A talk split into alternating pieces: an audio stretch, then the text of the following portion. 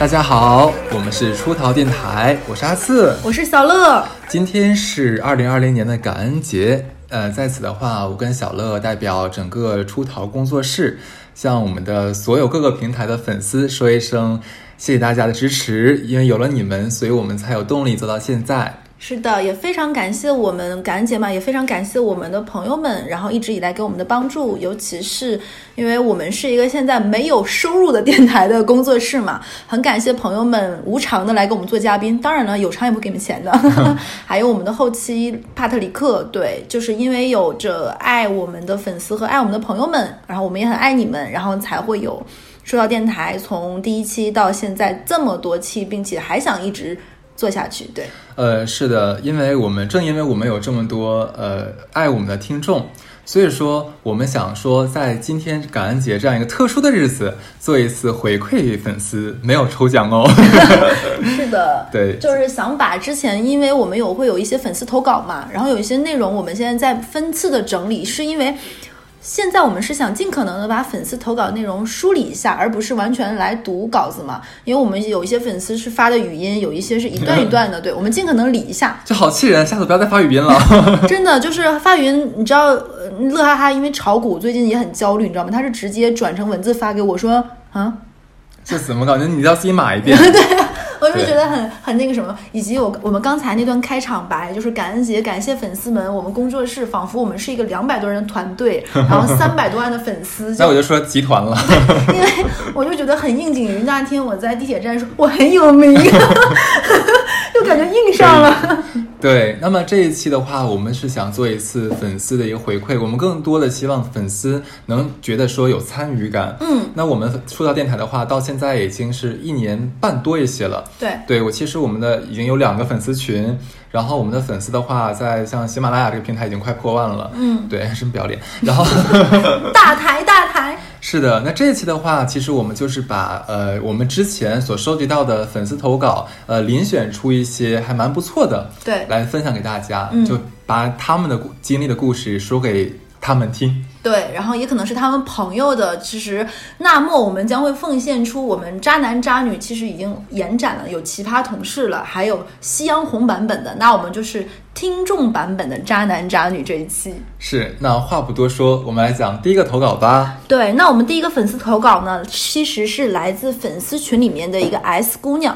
在这里，我先说一下，就是其实我们是想保护粉丝的隐私的，其实不想说啊，大家一听就知道，比如说我说了他在粉丝群里的名字，嗯，那粉丝群里的人一听就是这是谁谁投稿的，我们是觉得这样会就是给他带来一些困扰，所以投稿的时候，我们都会要求投稿的粉丝给我们起一个艺名，就像电台里的小乐跟哈次一样，其实是为了。不给对方造成这种不必要的麻烦，毕竟出逃电台还是希望给带来带来的尽可能的只是欢乐和陪伴，而不是困扰。那话不多说啊，我们直接就来讲这个渣男的故事。S 姑娘呢，给我们本期渣男起了一个名字叫老朱。这个老朱呢是 S 姑娘的学长，大家是怎么认识呢？是一起玩社团的时候认识的。然后这里面的很多故事呢，有的是 S 姑娘自己听到的。就是老朱跟他说的嘛，也有可能是大家一起玩社团的朋友说的。S 和老朱是在杭州的某一所大学认识的，他们是大学里的同学嘛，学长学妹的关系。这个老朱呢是河南人，我现在要说的括弧是 S 姑娘补给我的，她说这里没有地域攻击，只是如实描述，没有地图炮。要知道，我们地图炮来起来，其实连自己都骂。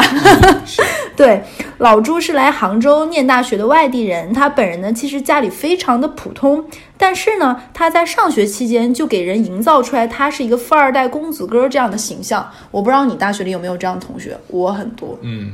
就是上学的时候，就是挥金如土，特爱请客买单，然后买一些。大学的时候，不外乎就是更新迭代自己的电子产品嘛，买一些比较贵的运动装备，然后来显得是自己还蛮阔气的。其实我大学的时候也有这样的同学，然后后来发现家里就是非常普通的工薪阶层。这个老朱就是这种爱摆阔的，显摆自己是个富二代。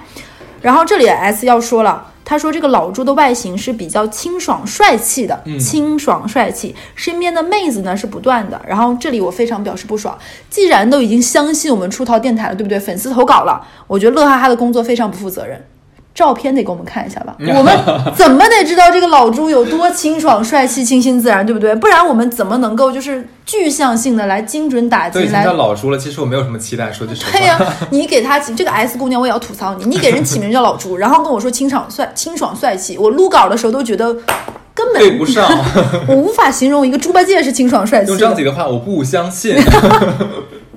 对，你就装。然后插播完了啊，就是当时普通大学都是住在寝室或者挤在一起，或者是出去合租，对吧？这个老朱呢是住在附近，就杭州附近条件比较好的这种单身公寓，显得自己比较身娇肉贵，对吧？看起来就各种营造出来的就是自己条件很不错嘛。他大学期间一共谈了三任女朋友，一个比一个有钱哦。他会把家里的生活费在给生活费的时候前几天就用完，然后接下来就靠女朋友和自己的朋友活下去，哦，是不是有点无语？嗯，然后那个老朱的消费呢，在大学期间就还行，属于有多少用多少，钱不够用的时候呢，就跟朋友借，然后让女朋友贴补自己，就是那种拆东墙补西墙嘛。但是还好这个数额不算大，就是几十块、几百块这种，然后也是能够东东拼西凑这种。拆来拆去补补充维持下去的。后来那个老朱大学毕业之后呢，走到社会，在杭州工作了没，就是上认真上班没多久，久之后就辞职了，觉得给人打工没意思，而且赚的没有花的快，就和朋友合伙开始做生意了嘛。但是呢，都没有做起来。但看起来呢，就是属于那种表面上还挺风光的。这个时候呢，他认识了他的妻子小 A，然后呢，小 A 是一个温州的人，家里条件还不错。哎呀，温州真是一个出白富美的地方，我们提过温州好多次。就和老朱属于那种先上车后补票的，他们先怀孕了，然后怀孕再结婚。结婚之前啊，这个老朱就跟他这个温州的老婆说，这个小 A 说，他们结婚那个豪华的婚房是他全款买的。那其实也就觉得哎还不错，对不对？对，然后就安安心心的住了进去。结果结完婚没多久，这个老朱由于交不起房租，嗯交不起房租，不得已不告诉自己老婆小 A 说房子其实是租的。我操，不是吧？我觉得其实这个已经不亚于是骗婚了，你觉不觉得？诈骗好吗？我觉得是，骗婚了。哎，不是他老，婆你先讲完吧。你你先插，你先插。他老婆结婚之前难道不想看一下房产证吗？我是觉得很多女孩子会有点不好意思，就是这有点像，就是验资，你知道吧？有一些人就可能不太好意思，就觉得去验证这个事情。但是，而且如果说大家因为 S 没有讲这个老朱跟小 A 是怎么认识的嘛，嗯，那其实如果说大家是同学期间就一点点认识起来的，你会有点觉得比较相信，算是一种相濡以沫、知根知底。你可能不会怀疑那么多，或者是因为朋友介绍有这个中间的信任加成，你会没有想。有很多很单纯的女孩子，尤其是但是我觉得他的行为是这个行为是完全不能谅解的。我觉得这是骗人，这是骗人。有一些渣男他会有一种什么想法？他会觉得，那你当年爱我，不是说爱我这个人呢？怎么我没钱了你就不爱我了呢？我觉得这是一种偷换哪个腿儿？喜欢你的话是喜欢你的全部，好吗？你现在不，你又不完整。我觉得这是偷换概念，就会有一些人举一些什么例子呢？就会有一些，就是爱情故事，就是就是富豪装自己是穷小子，然后女生爱上他之后发现他是有钱人，那为什么小姑娘还继续爱他？那我装自己有钱对你好，然后最后我发现我没钱，你怎么就不爱我了呢？你能一样吗？就是就会有一些人偷换这个概念，你知道吗？我是觉得有点无语。然后这个老朱就是，哎呦，就是他说自己很有钱嘛，是不是听到这里就挺来气了？是，然后那个，那你看他俩其实刚才也讲了嘛，他俩是先上车后补票嘛，就是先结先有孩子后有结婚。这个小 A 非常生气，但是也觉得哎有点委屈，就是觉得嫁都嫁了，孩子都生了，那就凑合过呗。他们就退了豪宅豪宅嘛，就是那个之前说的婚房嘛，搬到了小公寓里住。老朱经过那次呢，觉得这样下去不是办法，得开公司做实业才能赚大钱。我发现有一些男的总觉得自己就是能够一夜暴富，也不知道怎么有这种自信呢。这时候要说他没有本金，只好又跟朋友和亲戚借钱，自己家的亲戚，还有他女老婆小 A 的女方家这些亲戚，还有原本关系就很好的大学同学，他凑了小一百万。其实这个数额如果没钱的话不小了。嗯，跟另外一个合伙人开了一个家家具厂，但是呢，这个老朱的问题是他没有任何家居行业的相关经验。这个我时候要说，就是如果你没有经验，要进入这种实业，就很容易一下就死。嗯，你投了其实一百万也是一个不小的本金了。那个公司开起来后呢，经营状况一直很尴尬，属于那种不死不活的一个状态。你也知道，这个老朱是怀揣这种一夜暴富赚大钱这种梦嘛，但是呢，他还没有实现。在这个中间中呢，这个老朱啊，忽悠小 A 的家的亲戚，可以把社保挂靠在他们公司里，把钱交给他，让他公司帮忙代缴。那你说，因为是小 A 家的亲戚嘛，觉得是自己家的姑爷嘛，就也比较相信，就好几个亲戚都同意，就这么交了几年哦。到了去年年底，老朱家的家具厂倒闭了，老朱申请了破产。打电话不接，人躲起来了。然后周围的亲戚朋友们这才突然发现，借钱的时候他很他很会说话嘛，很少正经的写借据，有的都是直接转账的。这种借出去的钱，其实要回来就就很麻烦了。几个亲戚挂靠在他们公司，他承诺说帮忙交金、交社保，其实一分钱都没有交，都被他私吞了。我觉得太可怕了。不是这么多年的话，就你交社保里面它有一个是医保呀，那这些人这么多年没有去使过医保吗？很多人是没有这个。没有这个，关键是这么多人都没有，估计也就是一两年呗。他估计又挂靠了几个人。我真的是，哎呦我的天呐。哎呀，女方结婚的时候陪嫁的资产也都全没有了，就是属于坑了亲戚朋友，还有女方家以及女方的一家人。听那个 S 说，就是投稿的这个姑娘说，最新的情况是老朱和小 A 已经办理了离婚手手续，孩子给了老朱，老朱带着孩子去广东躲债去了。由于就是给我们投稿这位粉丝，他不认识小 A，所以没办法从小 A 的角度去讲这个事情，只能比较旁观者的角度来聊。最让人觉得无语是，这个老朱最近还拍抖音，你在躲债哦，躲债还拍抖音。这个老朱在抖音里说自己不太想活了，然后这个那个表示要轻生。其实包括 S 在内的他这些社团的大学朋友都不相信，因为你说要是一个人真想不开，还有空拍抖音？是现在啥样人都有，就是歪瓜裂枣，就是 就是感觉石头缝里蹦出来的这些奇思妙想，真的。嗯，我觉得这个故事让我觉得很让人讲完了是吗？对，讲完了，就是听起来是有点平平淡的一个故事，但是里面有几个点。这个还平淡，我们还好吧？就是就是它的渣在于点，我觉得它太实际的侵害到了很多人的利益。但是我我说句实话，这个男的渣是毋庸置疑的了，而且特别坏。我觉得他他他，哎呀，怎么讲？但是我跟你讲，我我让我最不能理解的是，整个故事里面的其他人的配合程度真高啊！这个里面还有好几点让我没有办法就难以相信，女方为什么结婚前居然能不知道这个房子不是她的？但凡有点有有一点成年人的思想的话，我们如果不直接问。我是不是可以通过其他方法去查一下？这里面我们来说一个事情，就是来聊一聊，就是如果一对男女在走入到社会之后，嗯，彼此谈恋爱了，是否要查一下对方？哇！我们来展开聊一下这个话题。我们故事，我们这个节目刚开始就要聊这么狠的话题了。嗯。我是有过一个女生朋友，她通过相亲认识了一个男生。相亲就是比如说朋友大家一起聚会认识了一个男生，然后这个男生，嗯，他跟他接触几次之后，他会觉得这个男生有很多吸引他的一面，就比如说，嗯，比较稳土和儒雅的谈吐，就比较沉稳和儒雅的谈吐，一些丰富的阅历，虽然比自己大了几岁，但是觉得和他相处下来是有趣的，并且是丰富的，是有深度交流的，但是也会有觉得。这个男人的迷人的一点，也会让他有一丝丝担忧，就会觉得是神秘。他会觉得这个男生似乎似乎并没有完全的展现出自己的真实生活。那有可能是因为我们相处的还不够，或者说认识还短。但是这对于一个想要跟你稳定的相处，并且进入到人生下一阶段的女生来说，会有一丝丝担忧，对不对？嗯。所以这个女生就会想说，要不要查一下这个男生？嗯。然后他就把自己的这个想法跟他的这个女生就跟他的一个男生朋友说说，哎。其实这个男生是有方式侧面去查一下一些信息的，然后那个男生就朋友说不应该，觉得这样不好，这样这样这样，然后这个女生朋友就很生气，就觉得我把你当朋友，就比如说小乐，我把哈自你当朋友，我有这样的想法，我跟你说，然后你我不是让你说教我的，我是希望你帮我的，结果你这样，然后结果这个女生和这个男生朋友也闹掰了，嗯嗯，对，OK，所以你觉得呢？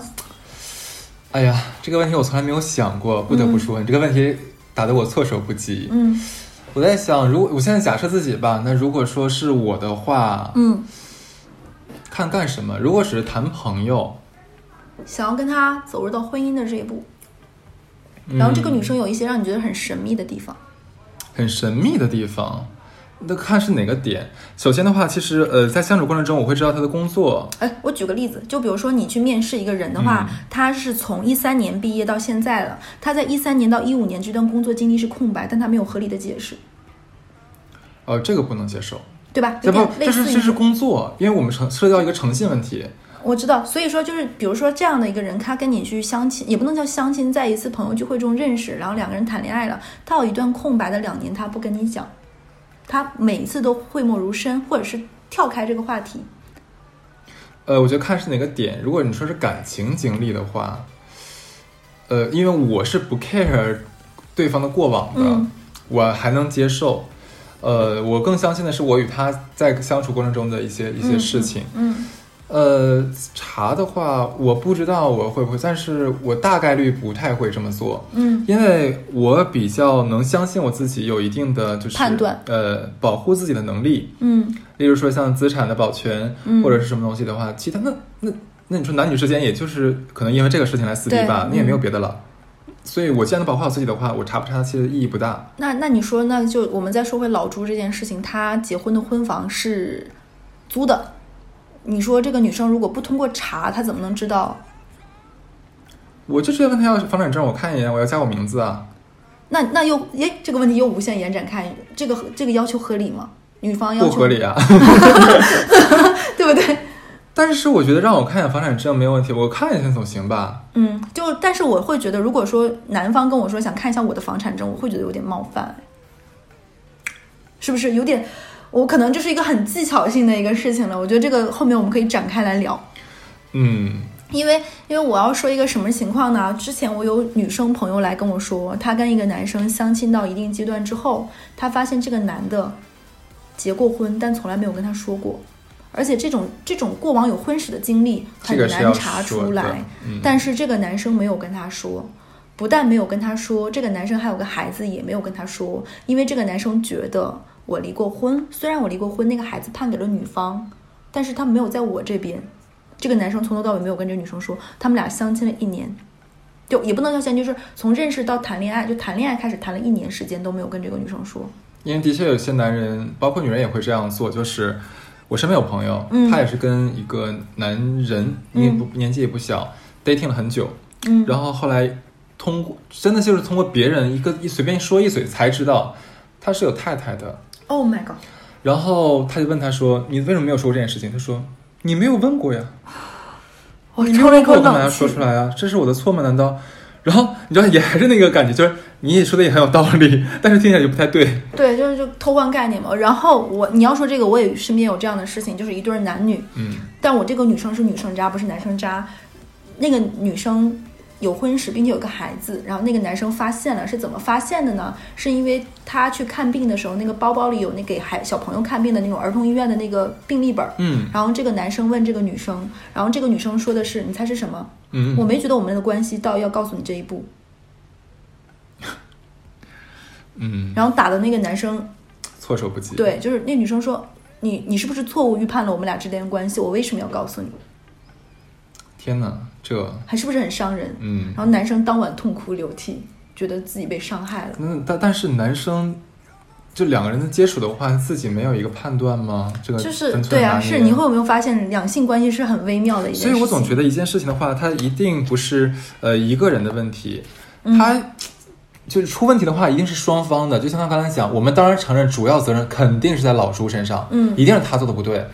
但是里面就包括你刚才讲那个什么交社保这个问题，等于说帮过帮了好几个人交社保，大概交了几年的时间，中间居然没有人发现他没有交社保，这个东西我觉得太奇怪了吧？而且而且，就即使说我是他亲戚，那他交交完之后的话，我可能其实查得。到的，我自己交完社保可以拉出来的，我的社保交金情况呀。就像我刚才讲的，你都不用拉，你直接去医院看病的时候一用的话，你发现你账户封存了，你就是用不了了。而且其实我现在啊，我可能我这么说会有粉丝会觉得我很冷漠。如果这个人不是很熟，我不会给其他人做保票的，呃，当然了，因为这是消耗我的信用额度。我不建议大家没事做保票这件事。，对这个事情非常就是所谓的在信贷关系里的反担保人嘛。什么样的关系能做这样的一个人呢？嗯其实不是说只有写了借条上的那个反担保人才是，你生活中很多事情，其实在在使用你的信用额度。这个事情是有一次我帮一个人做了。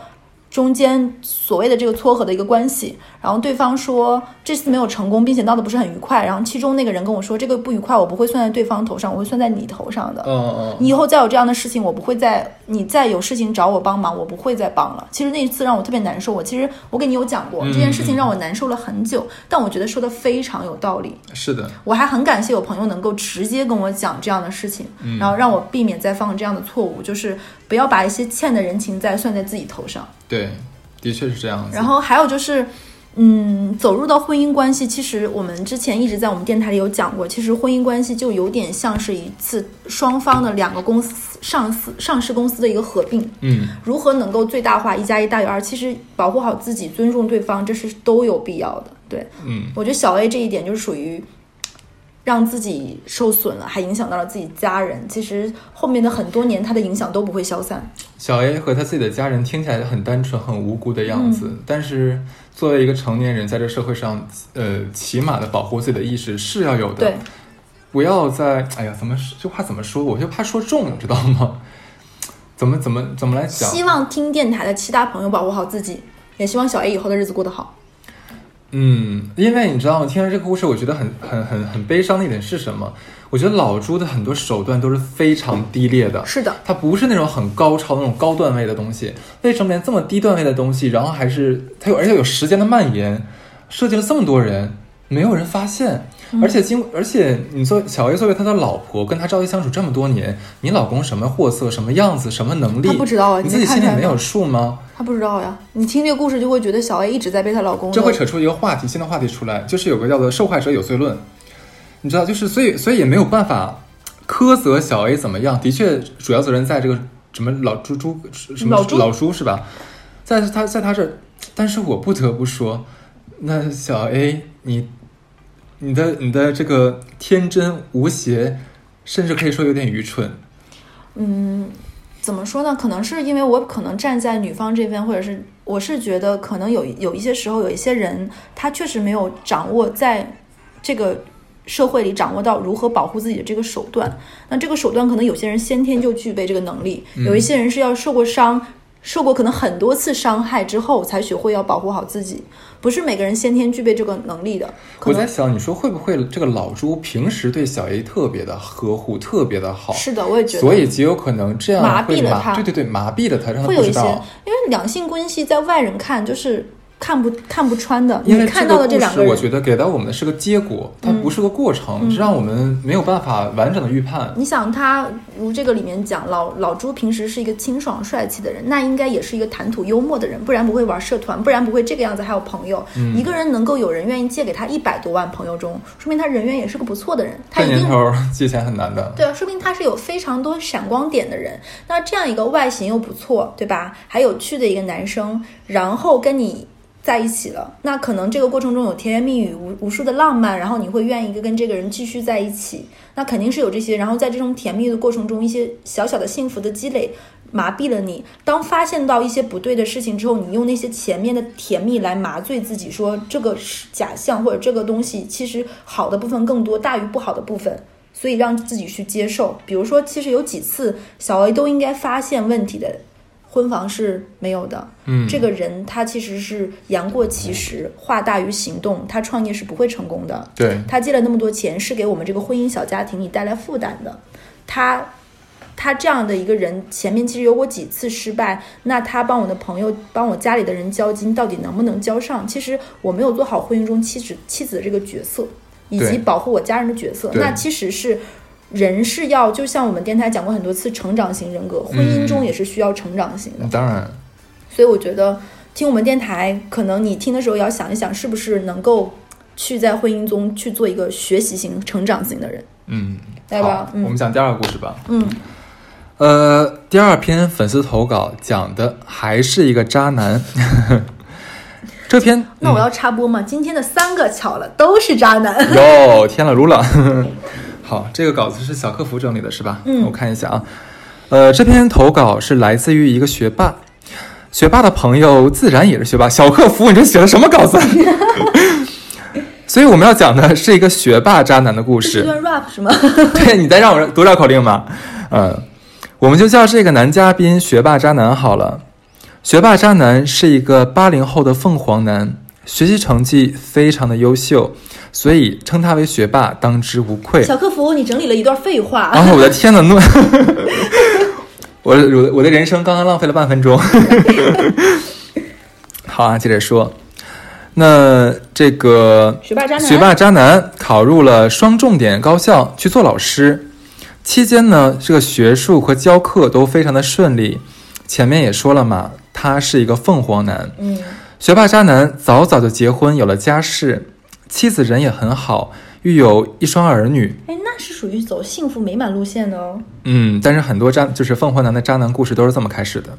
对，在这个渣男呢评副高职称的时候，他的妻子也当了博士。哇，听起来是不是觉得这是一个寒门贵子通过自己的才华不懈努力成为人生赢家的故事？但是。我就像我说的，果不其然，没有逃出呃凤凰男出呃凤凰男里面出渣男的这个怪圈的一个一个基础设定。嗯，结果就在前段时间爆出来，这个渣男啊主动勾搭女学生开房。我特别讨厌这种故事，很恶心，我觉得这种都。而且作为证据的视频、文字、聊天记录应有尽有。爆出来的时候呢，当时学霸渣男的老婆还在怀着二胎。天哪！事情被捅出来，还是因为这个女生回到寝室跟闺蜜讲了她和渣男的故事，不知道是爱情还是这个不伦关系，让这个女孩很困扰。嗯，这个闺蜜很刚，很直接，直接给举报了。哎呦我去，回手掏 啊！然后，然后在这个搜证一一搜证啊，就发现真的是要什么有什么，什么视频啊、音频啊、聊天记录啊，什么都有。对。这个女生啊是个零零后，才大二，就是这个女学生。对对对，这个女学生是才大二，很小。学霸渣男的老婆为了孩子，就在学校百般求情，因为已经捅到学校了嘛。是啊。嗯，女生呢也不想把这个事情闹大，毕竟还有三年才毕业，所以跟校方沟通之后，让这个渣男主动辞职。渣男在退出博士后流动站，那么他的一些福利呢，也当然等全部都停止了。就一个人去了其他城市做普通的代课老师以及相关的咨询工作，妻子忍辱负重，一个人在学校里代课带两个孩子，算是和渣男不离不离婚，但是等于把这个渣男扫地出门了。真的不懂为什么不离婚？嗯，我觉得这是个老婆真的好难。你说他还在学校里面，所有人都指着脊梁骨戳，万万没有想到最近。又有一个零三年的女生带着家长到学校举报渣男，视频、音频、聊天记录还是应有尽有。天哪，零三年未未成年哎，这犯法了都。我操，十七岁。对啊。我天哪！时间正是这个渣男在被停职反省的时候。我操，真不闲，真的是。哎，他真是他根本没有反省。对啊，关键那会儿也就离这个现在就两个月啊，就很近的时间。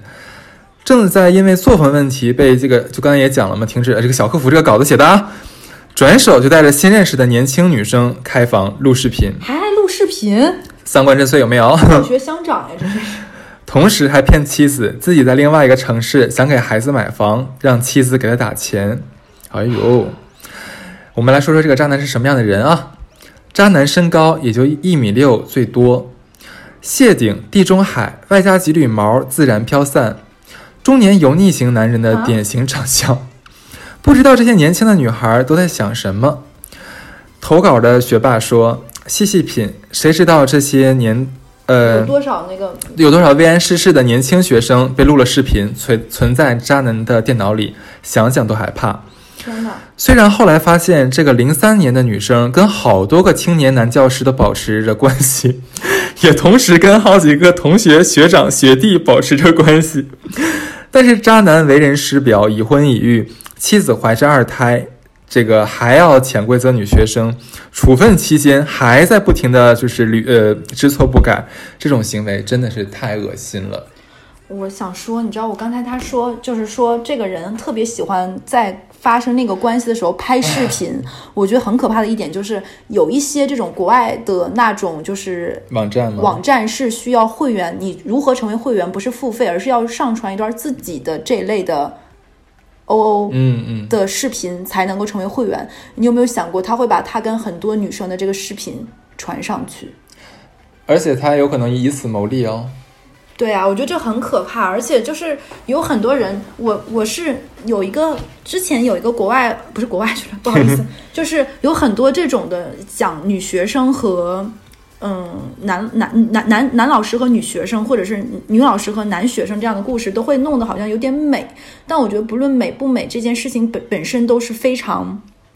不道德的。首先，你们俩的身份就决定了这段感情最开始可能不是爱情，嗯是因为你的身份带来的你们的这样的一个关系的开展。对，对啊，像是之前台湾有过那个房思琪，嗯嗯，包括很多故事，你的这个身份，因为你是一个所谓的权威，你是一个老师，然后因为这个身份，我会有点胆怯，我不知道我自己是喜欢你还是怕你还是敬畏你，甚至于我跟你发生了一些不道德的关系之后，我还要说服自己你是我是爱你的，对吧？这是非常可怕的。没有办法，这个女孩在学校里面，她她的这个老师等于说她是导师，嗯她如果举报的话，如果学校向着老师的话，那她就很被动了。是的，这个东西就是一个职权霸凌，嗯，这这这个真的让我很恶心而。且你看。他这个最开始这个就投稿这个粉丝有说过，他的第一个呃就是发生关系的女生，那个女生是很痛苦的回去跟自己的闺蜜讲，这到底是爱情还是不伦等等。嗯，其实他已经给一个女生造成了困扰，但是这个女孩为什么还会想这个问题？这是让我很夸张的问题。因为很多就像为什么在我还是小朋友的时候，我会觉得小三是非常可耻的，你就是百分之百十恶不赦，你是个嗯嗯嗯婊子，对不对？这是我小朋友，但是你会发现，在我生活中也会有很多女生跟我说一些困扰，她们会给出轨的对方找借口，也会给自己找借口。说服了自己，比如说我们才是真爱，他跟他老婆已经没有性了，没有爱了，他是爱我的。他当年是因为各种各种奇奇怪怪的原因才跟他结婚的，其实他们早就不相爱了，他爱的人是我，我们刚刚也说，这个老师是身高一米六出头，然后托顶地中海，嗯，嗯，呃，说到这里的时候，刚才我也很困惑，可能口味比较，嗯，喜就是欢，知识真的很重要吧？好吧知识，可能真的很重要，可能他们就是想读书。就是喜欢遨游在知识的海洋里的感觉是吗？就刚刚才讲了一下那个男老师的外形之后，我也非常的困惑。我也非常困惑，我读读到这儿的时候，我就想，他们凭什么？就是到底他多有知识，得多渊博啊！就太渊博了。或者说他能就是巧舌如簧，能言善道，把你们你是在开黄腔吗？嗯，哎呀，又得体个。而且这里面这个故事还有一点让我觉觉得真的受不了的一点是，每一次他被检举的时候，都是视频、音频、聊天记录应有尽有。这个哥们儿真的是就是为自己他爱学习，没有发现吗？爱读书的人都爱记笔记他。是个喜欢留痕的男孩儿，他是喜欢在这个走过的世界里面都留下他的痕迹的男孩儿。就是是只要一去一被报警一被抓的时候，他真是铁定犯罪。特别可怕这种人。我在想，他这是为了不浪费我们纳税人的税金，就是让公安系统在检查他的时候更方便、更便利吗？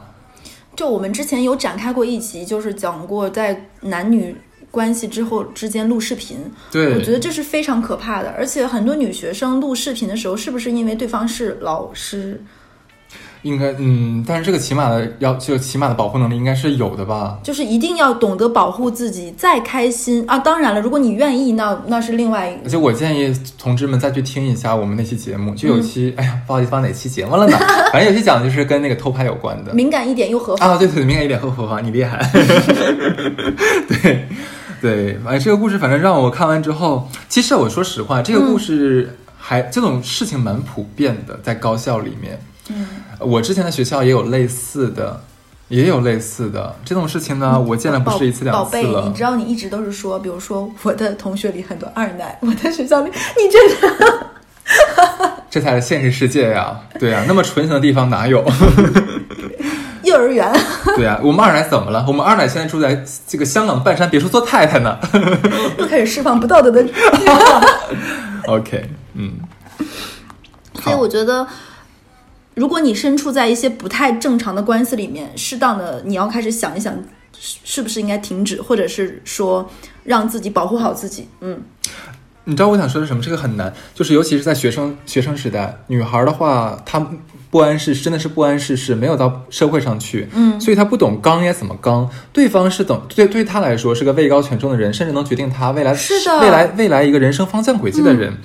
他能不能去撼动这个胳膊，能不能拧得过大腿，他是不知道的。当然，我们现在是站在他们的角度上来说，不是所有的女孩，大学女孩都知道如何用自己的能力或者法律武器，或者说是用一些技巧去维护自己权益的。你看，你刚才说的是女学生，你看国外很很出名那个 Me Too 里面就有说过，好莱坞也有这种。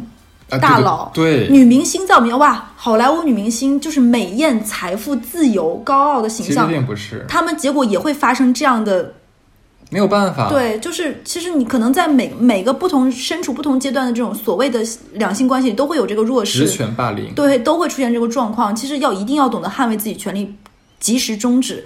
韩国出现过那么多影视圈非常可怕的事情。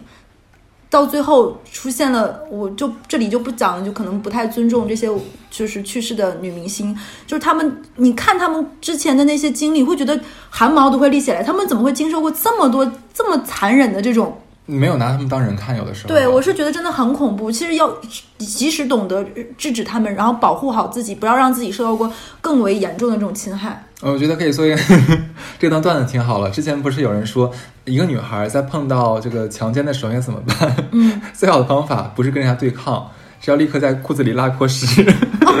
这个是这个这个就是一定要。哎，你刚才可能这个有点有点，我们并不是说想开什么玩笑，但是这个样子一定要想办法机智巧妙的来终止犯罪对方的。对，所以我的意思是说，不要那么刚的跟人家怎么样，你也可以用更更更哎，怎么说这个话？对，对我们是，我们是希望保护好自己，对，永远不要让那些不幸的事情发生在我们和粉丝身上，对。然后我们，哎，为什么我们讲渣男渣女的故事都能上升 上价值？真的可怕。我们开课吧。对，我们在讲第三个粉丝投稿，这个时候我一定要吐槽，因为第三个粉丝投稿是完全纯语音。就是这个故事是吧？我我要疯了，知道吗？大概就是就是那么拿手指划屏，大概划了十几次，我要气死的。这个粉丝的名字，他给自己起名叫饺子，因为他很爱吃爱吃饺子。这个故故事呢，我觉得算是跌宕起伏了，是一个连环的事情，一切都要从这个饺子的一颗牙齿要开始根管治疗开始。他是在美国留学的留学生嘛。在国外，大家都知道不太舍得剪头发和看病，因为都会很贵，尤其是美发或者是看医生。然后饺子也算是一个虽然有家境不错，但是也是精打细算的女孩，但是奈何身体就会有很多小毛毛病嘛，她都会攒着每次回回到国内的时候再去处理这些头疼脑热什么的。然后每一次回国都是属于一次形象上的升级，然后疯狂的淘宝买衣服呀。她加了很多的词，都是语音啊，你知道有多可怕了吗？嗯，她也会回国做医美。哎，我们以后。做一期医美吧。好，嗯，然后他说国内要比国外方便很多。然后他在某次回国的时候牙痛，在台湾的一个留学生的介绍下去了一个上海当地的这样的一个牙科诊所，很有名，就是属于点评上一搜前几名的这样一个牙科诊诊所啊。坐诊的几个牙生都是台湾省人，斯斯文文，服务态度很好。这个台湾留学生就推荐了他，因为公立医院可能会出现一些拥挤啊什么这种。就是态度嘛，各方面的问题，他会觉得这样私立会有虽然贵一点，但是贵在服务上嘛。他就去了这个雅所的，认识我们的男主人公一号，我们管他叫刘医师，因为台湾喜欢管医生叫医师，那我们就管这个渣男男一号叫做刘医师。这个刘医师呢，高大帅气，笑起来呢还有酒窝，是那种台湾软软糯糯男孩子，还带一点 A B C 的感觉，哎，是不是很不错？英语呢又特别好听。普通普通话里还带着一种那种台湾的那种嗯软软的儿化音的感觉，这种阳光帅气又有点像王阳明的长相，一下子就把我们的饺子给迷住了，基本上是不打麻药人就醉了。然后呢，我们饺子本身呢就就其实第一次就是你去牙科诊所第一次可能只是想看看自己牙是什么状况挂个号，但是呢。就没想到，就在这个牙科诊所看到这个刘医师，就晕晕乎乎的，就通过让刘医师给他出了完全的治疗方案，因为太迷了嘛，当下就交了四万块钱的治疗费。哇！因为他需要什么设备啊、什么仪器啊，包括这个材料是国外的等等巴拉巴拉的，然后就是一个包钱嘛。他说刘医师扎针才哎，怎么看开黄腔 才值得？对。然后而且慢慢去了几次之后呢，发现这个刘医师是有女朋友的，在台湾工作。偶尔会来上海看看这个刘医师，是异地恋。你在刘医师的这个朋友圈里能看到他去参加一些这种牙科的一些医学的交流会啊，进就是进修自己啊，发一些牙科诊所的活动。而且他们这个诊所是非常出名的，服务很好，而且有专门是给小朋友看牙的一个区。嗯，所以呢，还会有刘医师陪小朋友做活动的一些小视频发在他们的微信公众号上，就是这个诊所的。嗯，然后就会看到刘医师弹着吉他啊，自己编的一些如何保护牙齿的一些小儿歌。嗯，哇，就会让我们的饺子一遍遍看，非常的沉醉，就会觉得极高大英俊、帅气、有才华，并且还爱小朋友、有爱心、很温柔，简直就不能太棒，就滤镜无限加持。然后在某次看完牙以后呢，饺子就鼓起勇气，他是知道刘医师有女朋友的哦，他就鼓起勇气约了刘医师看电影。嗯，刘医师当下愣了一下，但是没有拒绝啊，丝毫没有拒绝。然后两个人就默契的像恋人一样开始了，就是像恋人一样开始，那该发生的什么就都顺其自然的发生了。然后，但是额外要说的啊，这个刘医师在看诊的过程中并没有便宜一分钱。嗯，而且饺子觉得医院不是他们家开的嘛，对吧？这里只是他上班的一个场所，他能够理解。再额外要说，在整个两个人默契的恋爱关系中，就是饺子会觉得，我虽然知道你有女朋友，但我很爱你，我们两个是除此之外的唯一恋爱关系。虽然饺子也觉得这不对的，但是他又觉得我们俩其实是男女朋友的关系。这个刘医生在过程中没有送过他什么贵重的礼物，为数不多礼物，其中有一个是这个刘医师参加某一个牙科论坛的峰会峰会上，那个活动的伴手礼是一个做成牙牙齿形状的一个毛绒玩具，很可爱。然后呢，这个刘医师就拍，当时在开牙科开开这个牙科论坛的时候，就说啊，这个毛绒玩具很可爱，笑那个笑眯眯的样子，让我想起了第一次跟你看牙的时候，你笑起来也很甜好有鬼纪念意义哦。他开会的时候就会想，就是刘医师就会说，我开那个牙科峰会的时候，根本没有办法专注于听那上面某个很厉害的这个博士说的某个论坛，我想的都是你的种种巴拉巴拉巴拉。我们的小饺子就信了这些，觉得这是 Doctor 独有的一种浪漫。对，嗯，这里我们要说啊，这个饺子说，我们的医生也不是很讲究卫生的，一边给病人看牙，等牙还没有完全看病看好，也会让医生给让也会让自己的病人给自己口。哎，这这会讲。我就想到这里，就是有一次上午看完牙齿，麻药还没有下去，他们就去酒店做一些激烈的男女的嗯彼此探索的一些运动。我我怎么聊的还挺兴奋的？嗯，而且刘而且刘医师还说，麻药劲儿没有过去，做深喉也不会很痛的。我、天呐，你真的是，可以吗？请克制一点好吗？这种饺子这个投稿人太刺激了，真的，嗯，真的去他妈的，真的。就反复继续的看牙花钱，治疗方案刘医师说什么就是什么。后来饺子慢慢发现，来刘医师这里看病的都是一些漂亮的女孩子，他就仔细的观察了一下。后来和他们这个牙科诊所的前台妹子通过买网红奶茶和一些就是。有一些 LINE 的周边嘛，在浦西有一些店嘛，有就会带一些小玩具送给这个，就是就是前台妹子，两个人就混熟了嘛。慢慢发现，至少有四五个女病人和刘医师保持着像他和饺子这样的一个关系，哎呦，而且医院里的医生和都知道，前台也知道，这个前台小姑娘会故意错开这几个人的时间，尽可能、哎尽可能让大家保持一些距离。这个刘医师是不是有点艺高人胆大，一边看牙、一边搞病人，甚至饺子和前台后来成了好朋友以后，知道这个刘医师连院长的老婆也没有放过。我靠，天呐，Lula，真的是是不是很精彩这个故事？那怎么我还停留在刚才一些麻药还没有过去的 请你克制这位女士。但是我们的饺子哦，也是一个有头有脸家庭长大的小孩，就是虽然很气，但是这个事儿闹大，自己也很难看，又觉得很憋屈，就和前台商量怎么办。前台也前台也纳闷儿，其实他和很多女病人有这个关系是不难发现的，但是为什么就没有一个女生在闹，或者是弄得很难看？后来经过观察和反思，大家发现无外乎以下几个原因，这是饺子和前台总结出来的，就是第一，首先刘医师从来没有隐藏自己的那个正牌女友。啊，等一下，他他有他有女朋友。就前面有讲过，他朋友圈有看过，啊，但是然后从来没有隐藏过自己的正牌女友，这点他没有隐瞒的，对不对？基于这一点，其他女生和还和他在一起，本身这些女生就知道自己是理亏的，嗯。你不是一个合情合理的立场，你就没有资格闹。对，而且他会给我不知道这些男生是怎么做到让女生觉得，其实我跟我那个女朋友两个人是在一起很多年，虽然青梅竹马，但我们异地已经没有什么感情了，我们两个才是男女朋友。我跟那个人会有一天断掉的，自然我们两个才是更在一起的关系。因为这个男的足够优秀，优秀到可以让这个女孩不麻痹了很多人。对的，对。然后刘医师的女病人都是相对家境富足，我也说他看这个病很贵嘛。有一定身份和地位的一些女生，大家都不想闹得难看，影响自己体面。其实之前有一些人发现了这个情况，可能就是断了，嗯，痛经思痛，然后自己受了伤害，自己舔自己的伤口嘛，都不想闹得难看，有失自己的体面。但是饺子其实他是将近零零后嘛，是一个有脾气的人，就是有点就觉得太委屈了，觉得自己又被骗了感情，又被骗了钱。然后骗钱怎么说？饺子这时候要说就是，哎，就是你这里。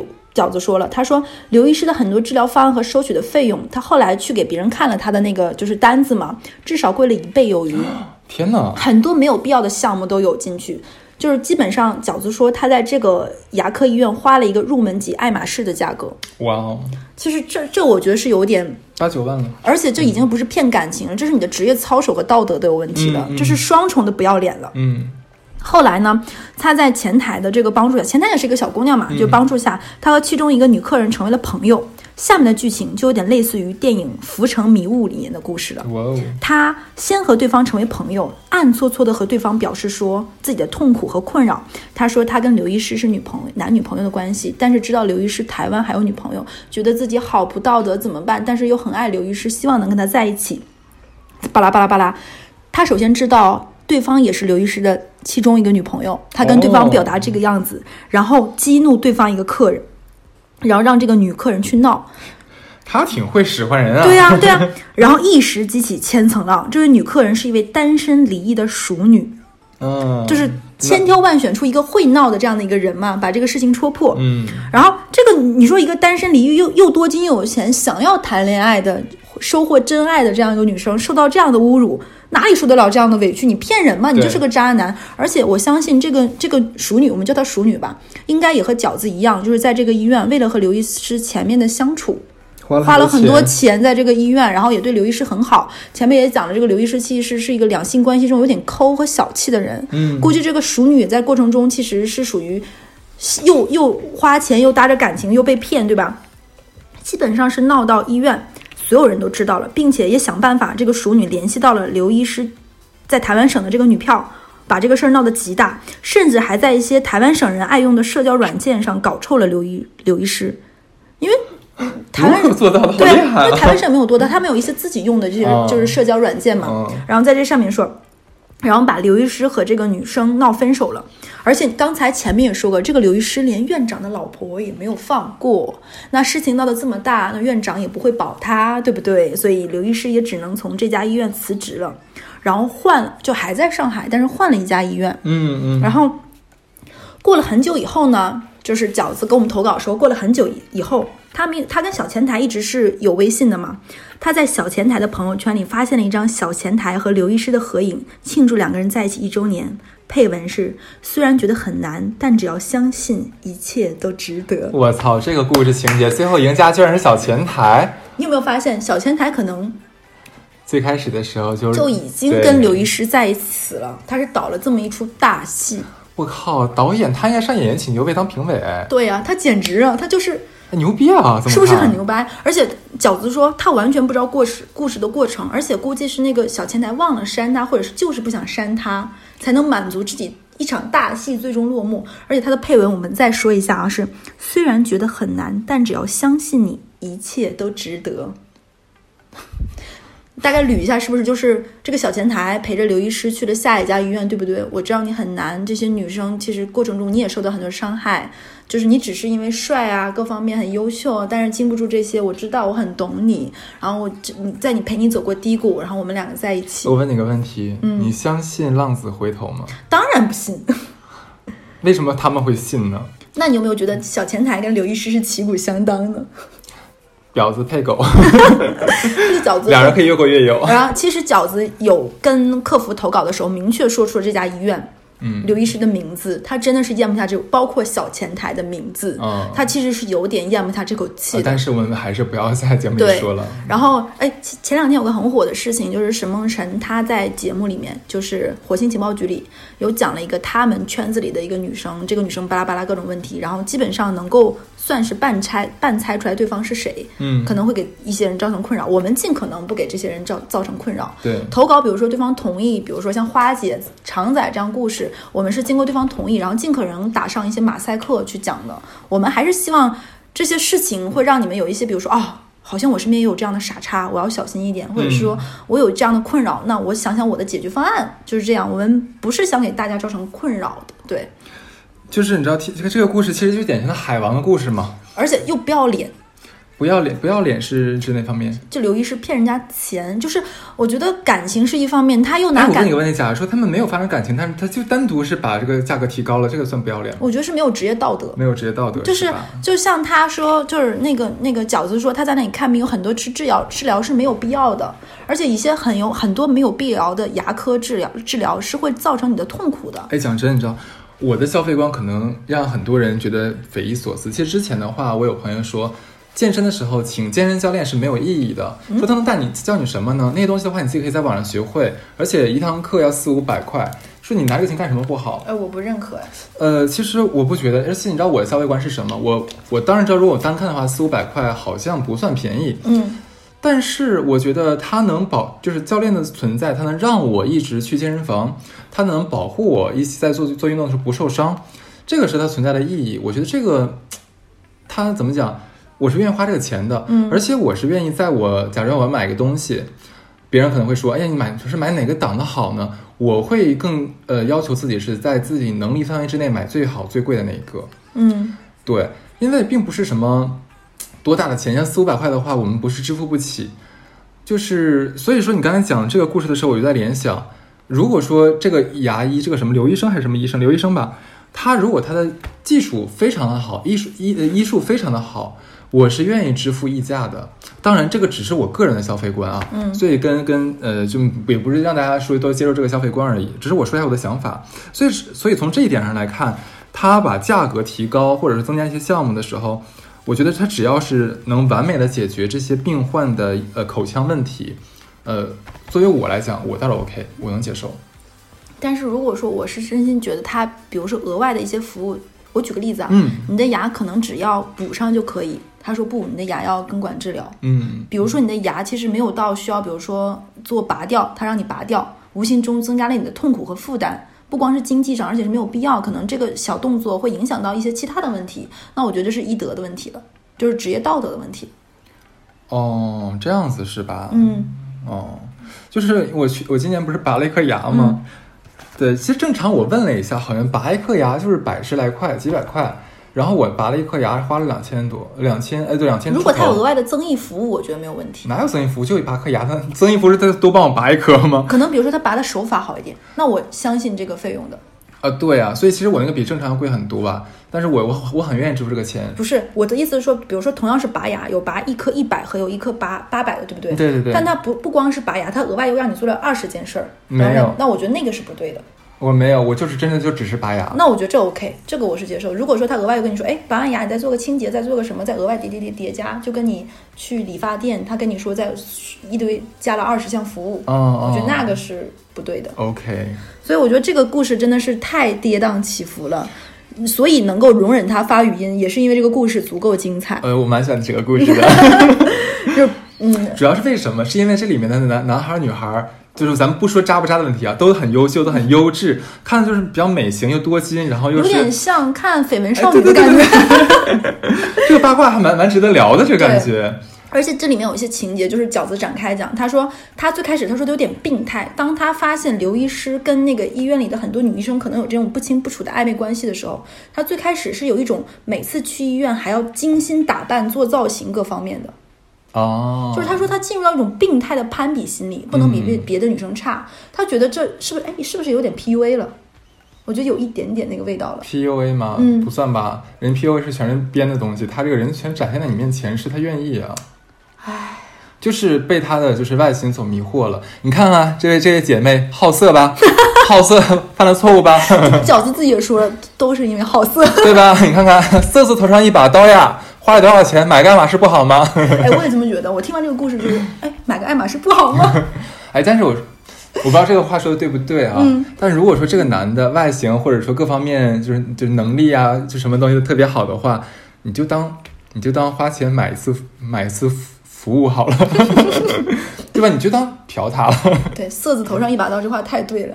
我在我在安慰他嘛，就当嫖了，嗯，感觉我们这一期差还还还不嗨？所以这一期的话，其实是我跟呃小乐从这个小客服不不完美的工作里面刨出了三个比较不错的稿子，嗯，对，然后那个念给大家听。我们后面的话再做一期吧，今年之内再做一期吧。对，还是我觉得还是蛮有蛮有趣的。有时候听听别人的故事，好像跟我我们俩会有一点像不一样的代入感。之前的话都是我跟小乐来讲自己和自己身身边的边的故事，可能更多是我们因为已经认识了，讲起来的话感觉会有一种熟悉和呃怎么讲味同嚼蜡的感觉。虽然它很刺激，但是听听别人发生的故事，包括你说这个牙医，嗯，包括说那个凤凰男，反倒有一种疏离感的一种新鲜感，对吧对，？OK，那这期就这样子，希望你们继续给我们投稿，然后我们会不定期的放送出来，拜拜。拜拜。